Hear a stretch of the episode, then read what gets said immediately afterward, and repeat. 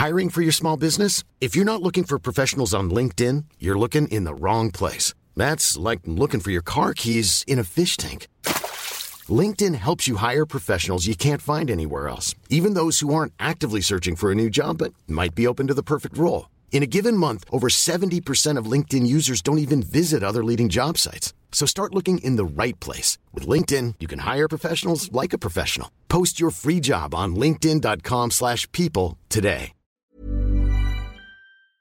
Avant que vous écoutiez cet épisode, je tiens à remercier toutes les personnes qui ont soutenu Au revoir podcast ces dernières semaines en faisant un don sur la plateforme Tipeee. Merci à Mélanie, Julien, Raphaël, Laurence, Julie.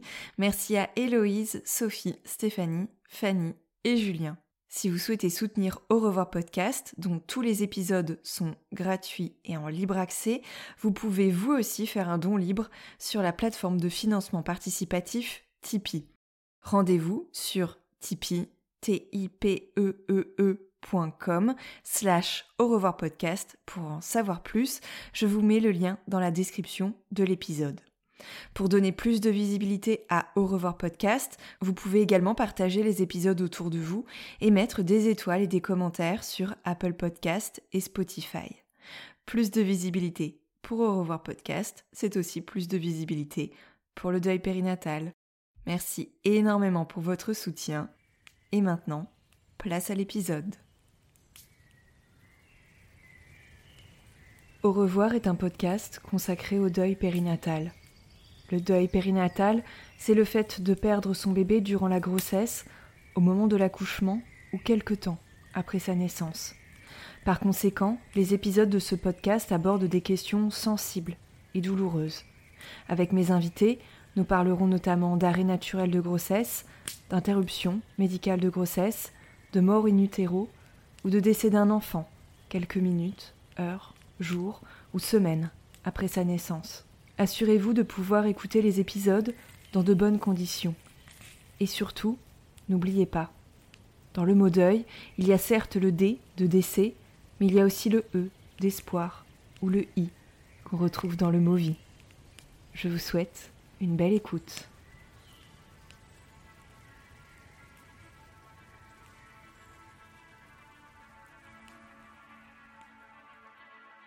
Le berceau vide, c'est le titre d'un livre écrit par Marie-Josée Soubieux, psychiatre et psychanalyste. Le berceau vide, c'est aussi le titre du documentaire que nous avons écrit et réalisé, Anaïs Feuillette et moi-même, et qui est disponible en replay jusqu'au 16 novembre sur la plateforme de France TV. Pourquoi ce titre? Parce que c'était une manière pour Anaïs et moi de rendre hommage au travail justement de Marie-Josée Soubieux qui a tant œuvré pour la reconnaissance du deuil périnatal. Dans notre documentaire, nous abordons ce deuil à travers la question de l'IMG, de l'interruption médicale de grossesse, car nous avons toutes les deux vécu cette épreuve. Durant plusieurs jours, au printemps 2023, nous avons donné la parole à des femmes et à un couple qui ont traversé ce drame, celui de devoir prendre une décision et de dire au revoir à un bébé tant attendu. Nous avons également rencontré des professionnels de l'unité de diagnostic anténatal de l'hôpital Louis Mourier de la PHP à Colombes. Et puis il était évident que nous voulions nous entretenir avec Marie-Josée Soubieux, dont le livre, Le berceau vide, destiné aux professionnels et aux parents, est un ouvrage de référence. Cet entretien avec Marie-Josée Soubieux, nous l'avons réalisé au début du mois d'avril 2023 et il a été particulièrement riche. Alors nous avons décidé de vous en proposer des passages inédits dans le podcast. Des passages dans lesquels nous allons parler de l'IMG, certes, mais aussi et surtout du deuil périnatal dans son ensemble. Dans cette première partie, je vous propose de découvrir la manière dont Marie-Josée Soubieux définit la notion de deuil périnatal. Mais avant ça, elle va vous expliquer comment elle a été amenée à travailler sur ce sujet il y a une trentaine d'années, lorsqu'elle rejoint le service du professeur Dafos à l'Institut de puriculture de Paris en tant que pédopsychiatre. Je vous souhaite une bonne écoute.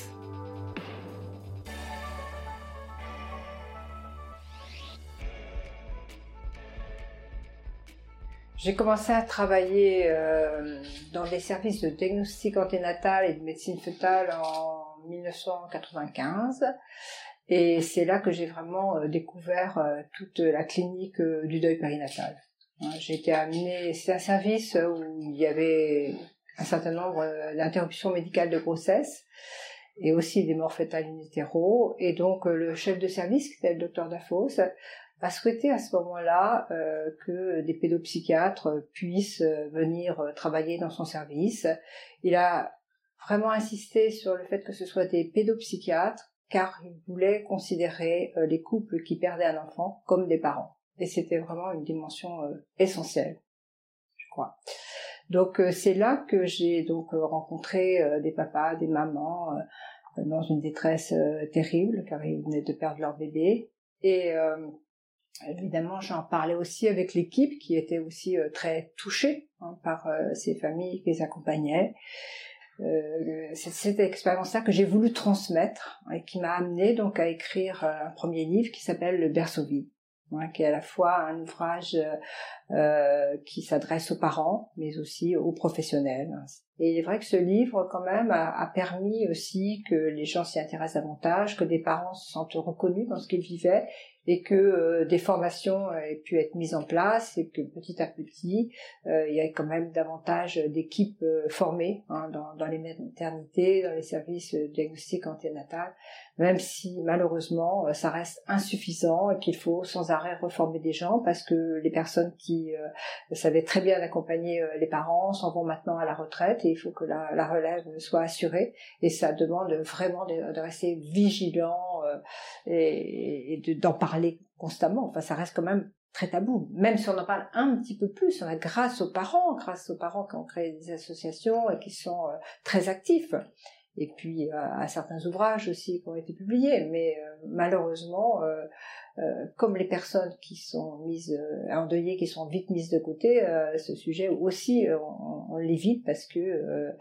eh ben, il fait peur quoi quelque part. Hein, ça projette, ça projette les personnes sur leur propre bord et, et ça leur fait peur.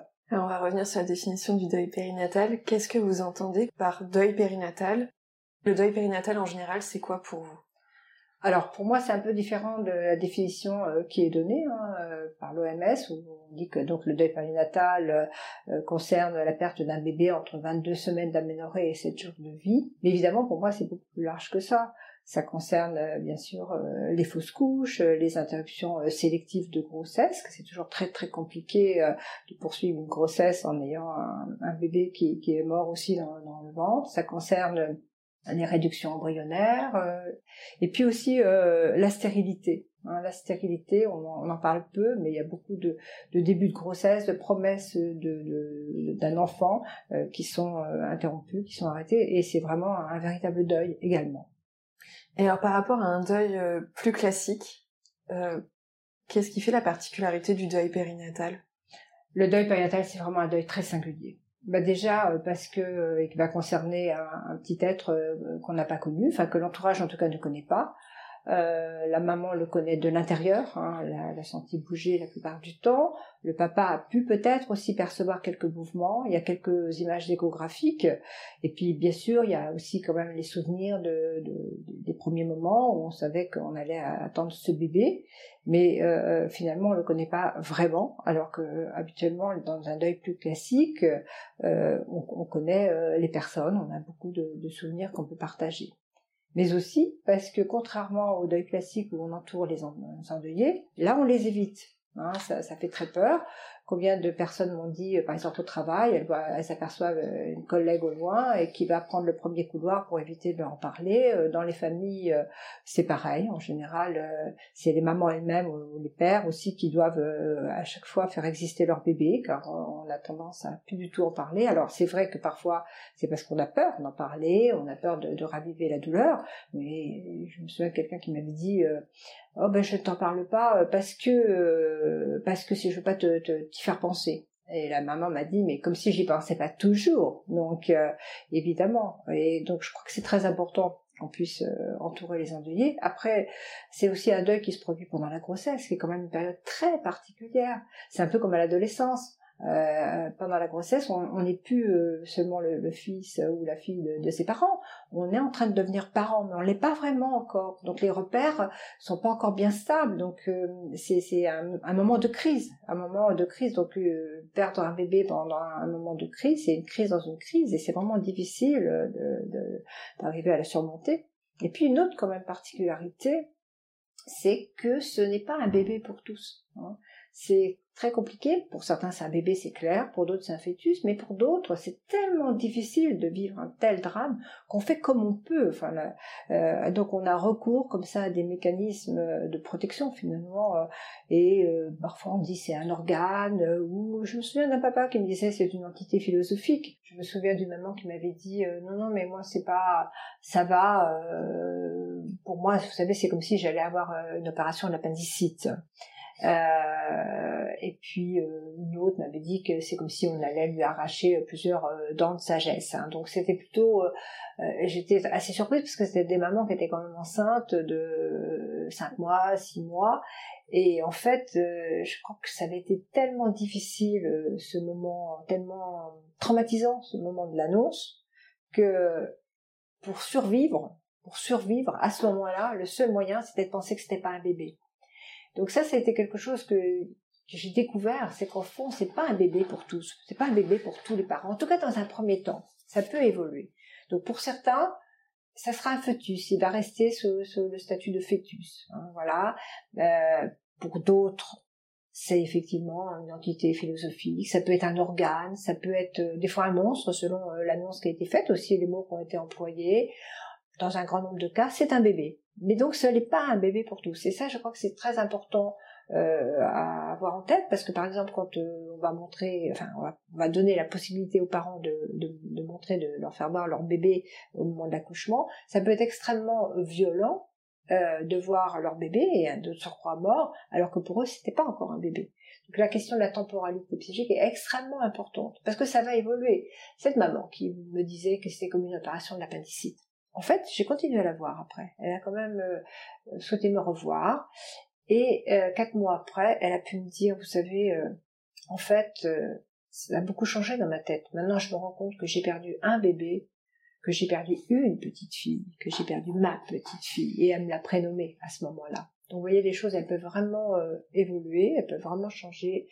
Il y en a d'autres qui resteront peut-être très longtemps euh, dans, cette représentation euh, de fœtus ou euh, d'organes, ça ne veut pas dire que six mois, un an après, surtout à l'occasion d'une autre grossesse, ils vont pas euh, réagir et, d'un seul coup ressentir qu'ils avaient un bébé, qu'ils attendaient un bébé. Mais à ce moment-là, c'est impossible. S'ils veulent repartir du côté de la vie, ils ont besoin de se dire que non, euh, c'était pas un bébé, parce que c'est vraiment une, une perte euh, très grande.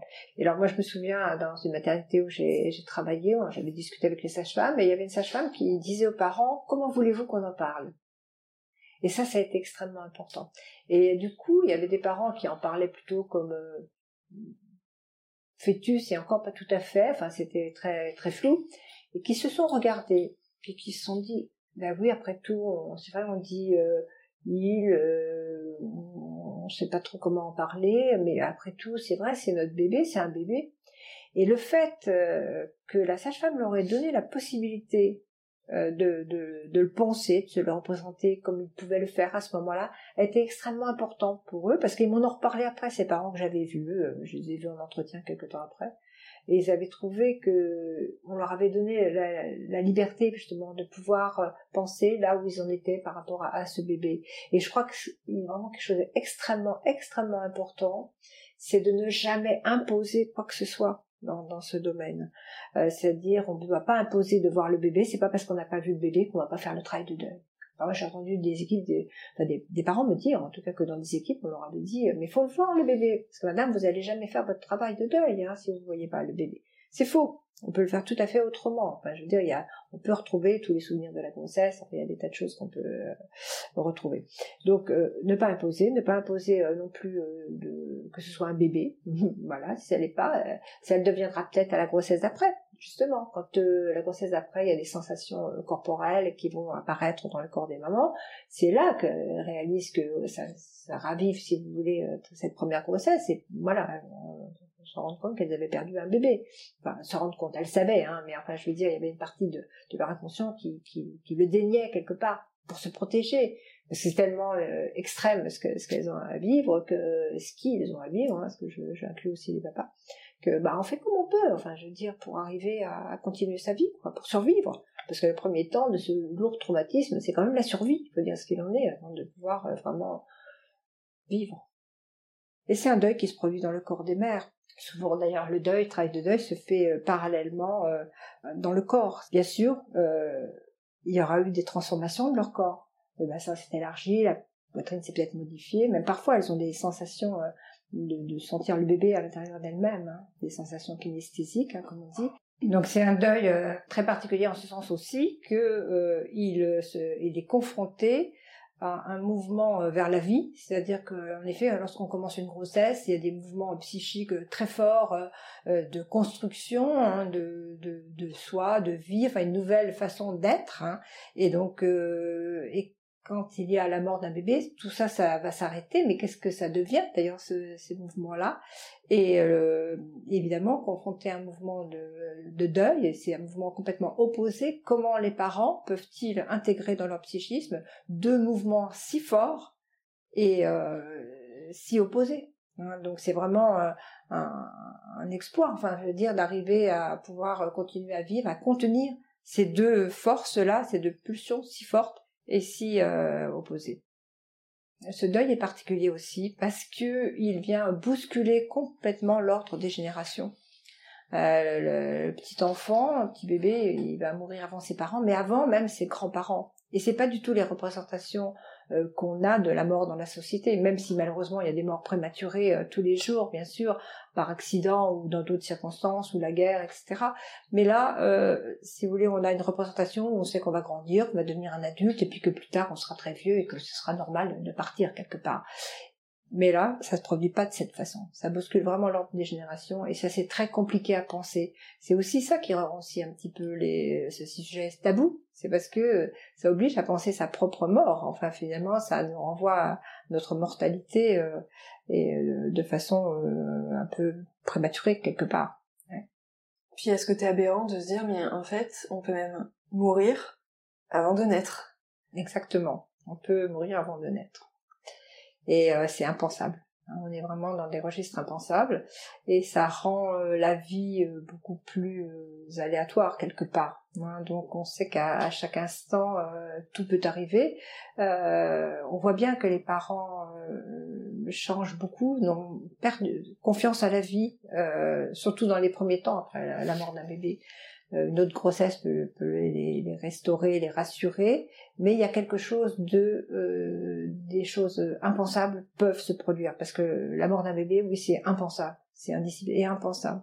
Mais donc ça veut dire que ça peut arriver, donc c'est très difficile après de se rassurer, de se faire confiance, euh, ben, de faire confiance à la vie, puisqu'on sait que quelque chose euh, qui, n'était pas pensable est arrivé malheureusement.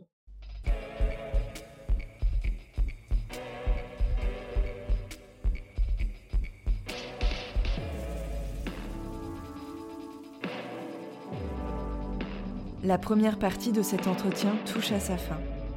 Le berceau vide, écrit par Marie-Josée Soubieux, a été édité aux éditions RS.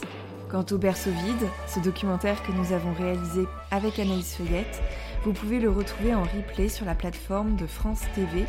Je vous mets toutes les références et les liens directs dans la description de l'épisode. Dans la seconde partie de cet entretien que vous pouvez écouter dès maintenant, nous reviendrons sur l'importance de l'annonce d'un problème par les soignants, sur l'absence complète d'accompagnement dans le deuil périnatal il y a encore 20 ou 30 ans, sur les émotions ressenties lors de ce deuil, sur le tabou et le silence qui l'entoure.